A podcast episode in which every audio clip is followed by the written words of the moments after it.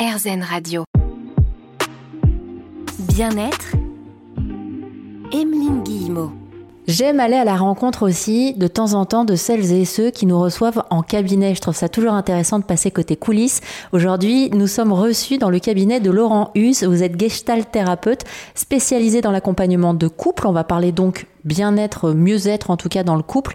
Euh, il y a des couples qui viennent donc euh, ici, certains, certaines s'assoient pile à ma place. Je vous avoue que la chaise juste à côté est un petit peu vide, donc n'hésitez pas à vous installer près de moi. Laurent, pour vous, l'important aussi dans le couple, c'est la responsabilité, se responsabiliser. Oui, c'est essentiel de se responsabiliser dans le couple et de ne pas être dans un registre de la victimisation. Ce que l'on peut observer dans le couple, c'est que on, pourrait imaginer le couple comme deux personnes qui portent un sac à dos. Le sac à dos de nos blessures dans notre histoire et notamment des blessures de notre enfance. Dans les couples qui manquent de responsabilité, qui manquent euh, de maturité, bien souvent on observe que les deux sacs à dos sont mis sur la relation et pèsent énormément.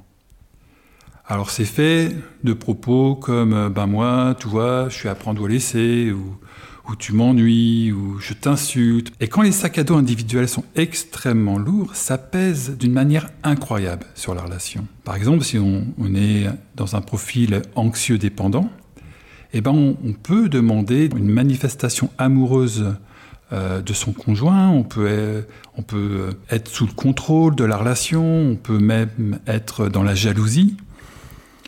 Ce qui va finir, à un moment donné, par asphyxier la relation. Tout ça, tout simplement parce qu'on ne s'est pas occupé de vider son sac à dos. Et c'est là notre responsabilité. C'est de voir qu'à un moment donné, même si le couple est réparateur d'un certain nombre de choses, il ne peut pas tout réparer. Et c'est à chacun des conjoints de faire un travail sur soi, justement pour vider un peu son sac à dos, et même beaucoup parfois, pour pouvoir être dans une meilleure relation avec l'autre, plus apaisée et plus aimante. Et parfois on peut aussi avoir l'impression que l'autre personne qui partage notre vie nous donne en plus son sac à dos à porter. Exactement. Le sac à dos va peser et sur l'un et sur l'autre. Donc on a besoin de conscience quand on est en couple. De la conscience au niveau de la relation, mais aussi de la conscience par rapport à soi. Et il n'est pas rare, moi, dans le cabinet, quand je vois que les sacs à dos pèsent trop, eh bien que je leur demande d'aller faire chacun une thérapie individuelle, quitte à arrêter pendant un certain temps la thérapie de couple. Parce que le sac à dos à ce moment-là, il a pris trop de place et qu'il est trop gros. Euh, j'imagine quand même, parce que vous me parlez depuis tout à l'heure, et comme on est dans le cabinet, je ne peux pas m'empêcher d'y penser, euh, qu'il y a ces premiers rendez-vous. Ça demande beaucoup quand même d'être euh, en couple, parce que le couple, c'est quand même un endroit assez secret, préservé. C'est des secrets qu'on garde bah, juste pour nous. Et de se mettre comme ça face à un, inconnu, en l'occurrence vous, Laurent, et de commencer à parler de ce qu'il y a de plus secret, quoi. C'est pas évident. Comment vous arrivez à les faire parler, les gens? Eh ben, c'est tout un, toute une attitude, toute une posture. Hein. Le thérapeute euh, doit savoir amener ça dans la relation thérapeutique. Par son côté euh, bienveillant, euh, par son côté calme aussi, par son côté curieux, ouvert, il doit amener cette énergie de la confiance. Sans confiance, que ce soit en thérapie de couple ou que ce soit en thérapie individuelle, on ne peut pas déployer la thérapie. Donc c'est nécessaire effectivement d'amener ça. Alors bien sûr, le premier rendez-vous, de toute manière, on ne va pas parler de, thérapie, c'est un, premier rendez-vous où chacun va déposer ce qu'il a envie de déposer au thérapeute d'amener à ce moment-là quelque chose qui va permettre déjà d'apaiser la relation. Et si, et moi bien souvent, hein, c'est ce qui se passe en, fin de premier entretien, j'ai un des conjoints qui me dit Ah, je voulais pas venir, mais finalement ça m'a fait du bien. Waouh, j'ai pu dire quelque chose et enfin, j'ai l'impression que j'ai été un peu mieux entendu. Ben, c'est déjà gagné. On a déjà fait un pas en avant. Il faut savoir aussi que les gens euh, qui viennent vous voir, pour eux, parfois, c'est euh, l'opération un peu de la dernière chance. Hein. Peut-être que je fais des projections, mais c'est comme ça que j'imagine les choses. C'est pas rien d'avoir cette responsabilité, Laurent. Là, je viens de vous remettre un sac à dos sur les épaules. je vous laisse continuer à, cheminer avec nous sur RZN Radio. Avec ou sans sac à dos, on parle du bien-être dans le couple aujourd'hui sur RZN Radio.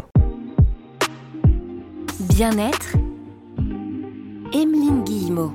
Peut-être que vous écouterez cette émission en duo en couple ou alors séparément, chacun dans une pièce. Elle sera quoi qu'il arrive en replay sur rzen.fr comme toutes les émissions d'RZN Radio. Aujourd'hui, on parle du bien-être dans le couple avec Laurent Hus, gestalt thérapeute en région parisienne.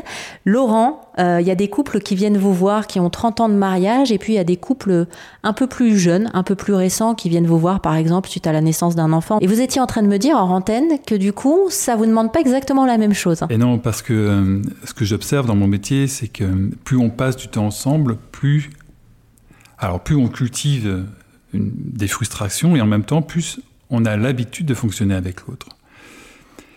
Et quand on a passé 25 ans ensemble, 30 ans ensemble, il devient très difficile, même pour le thérapeute, de faire bouger les positions de chacun dans le couple.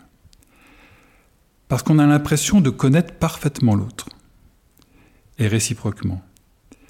Et donc, on est un peu, euh, vous voyez, comme dans, dans un marécage, euh, chaque pas de progrès est extrêmement difficile parce qu'on a tellement emmagasiné de frustration, de colère, de ressentiment, que l'on ne veut plus bouger.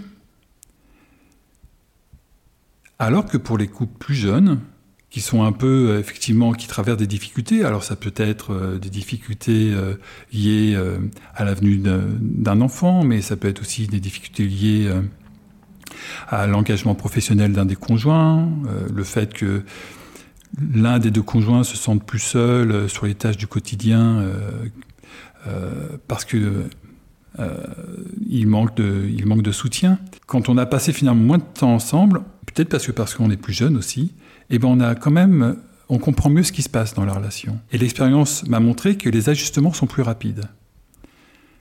Les couples jeunes, en général, au bout de 4 ou 5 accompagnements, savent se réajuster ensemble. En fait, ce que vous êtes en train de nous permettre de réaliser, c'est que peut-être que parce qu'on aime bien voir le verre à moitié plein sur RZN Radio, dans quelques années, Laurent, on ira plus facilement voir des gens comme vous, des thérapeutes de couple, dans le couple. Aujourd'hui, on est encore un peu sur les restes de, euh, on va voir un thérapeute de couple, c'est juste avant de divorcer. Donc forcément, il y a tout un parcours de vie et c'est plus compliqué. Donc je souhaite que dans quelques années, on ait moins de mal à franchir euh, la porte de certains cabinets. Et ce que vous dites aussi, Laurent, c'est que c'est important évidemment de privilégier la qualité de la relation. Eh oui, privilégier la qualité de la relation avant tout le reste. Ça, c'est quelque chose d'extrêmement précieux.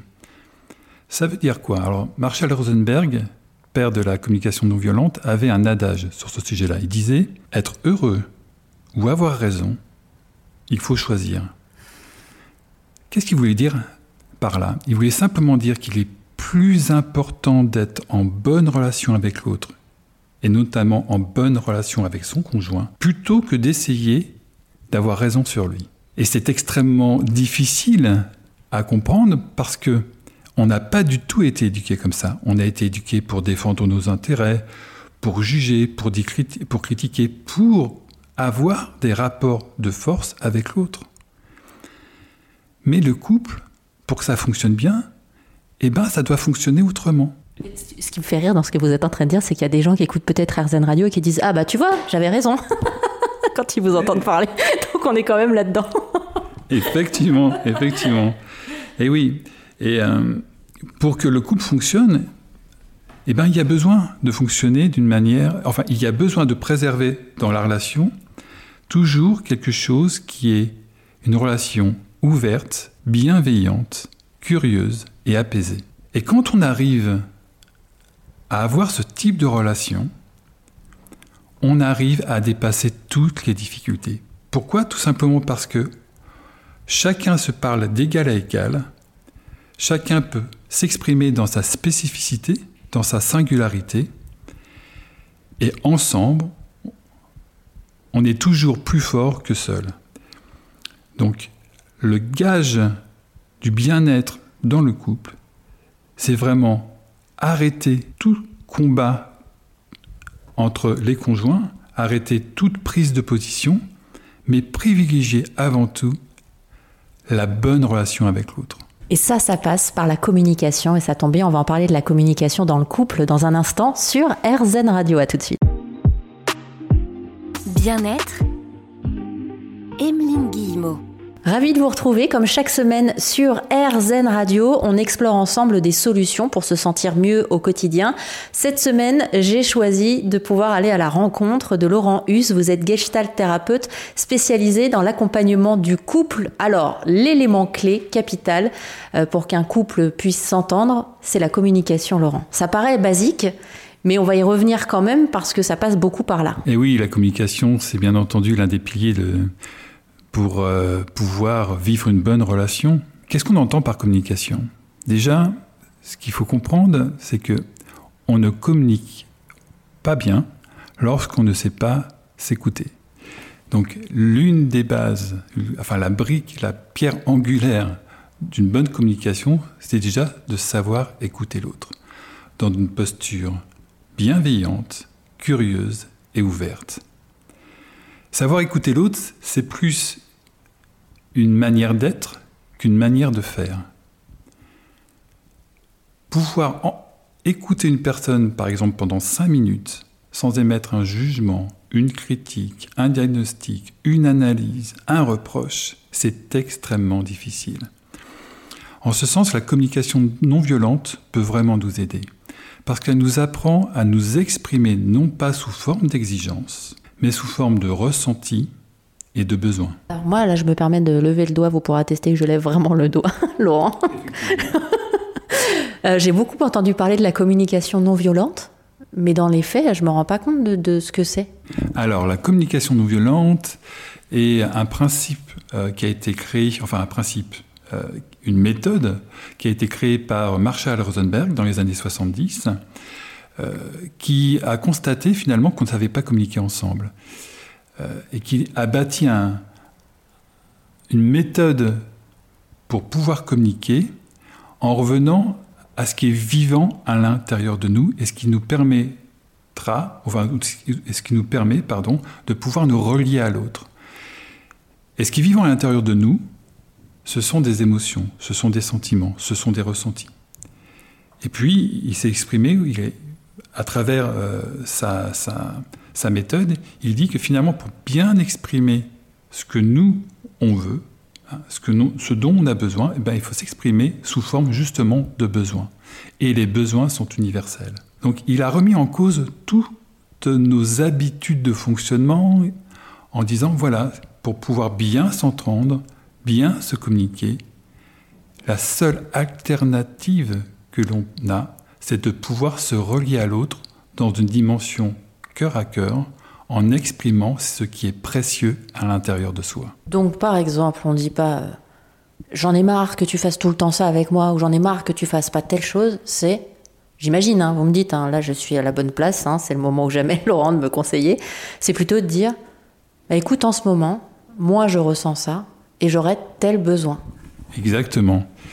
J'aurai une image ou pas à la fin? Oui, oui, c'est mais euh, bien sûr et même et, même plusieurs. C'est exactement ça. C'est j'ai alors c'est ce que je disais tout à l'heure. Donc c'est déjà s'exprimer à partir de soi et pas sur l'autre et dire tu vois moi quand j'entends ça, je me sens en colère parce que j'ai besoin davantage de chaleur humaine, par exemple. Vous voyez, c'est qu'un exemple parmi tant d'autres. Alors Laurent, une fois qu'on a réussi à se comprendre et à mieux s'entendre dans les deux sens du terme dans le couple, euh, j'imagine qu'on va pouvoir commencer à ajouter des petites choses dans notre couple. On va en parler dans un instant euh, de ces nouvelles énergies dans le couple avec vous, Laurent Hus sur RZN Radio. À tout de suite.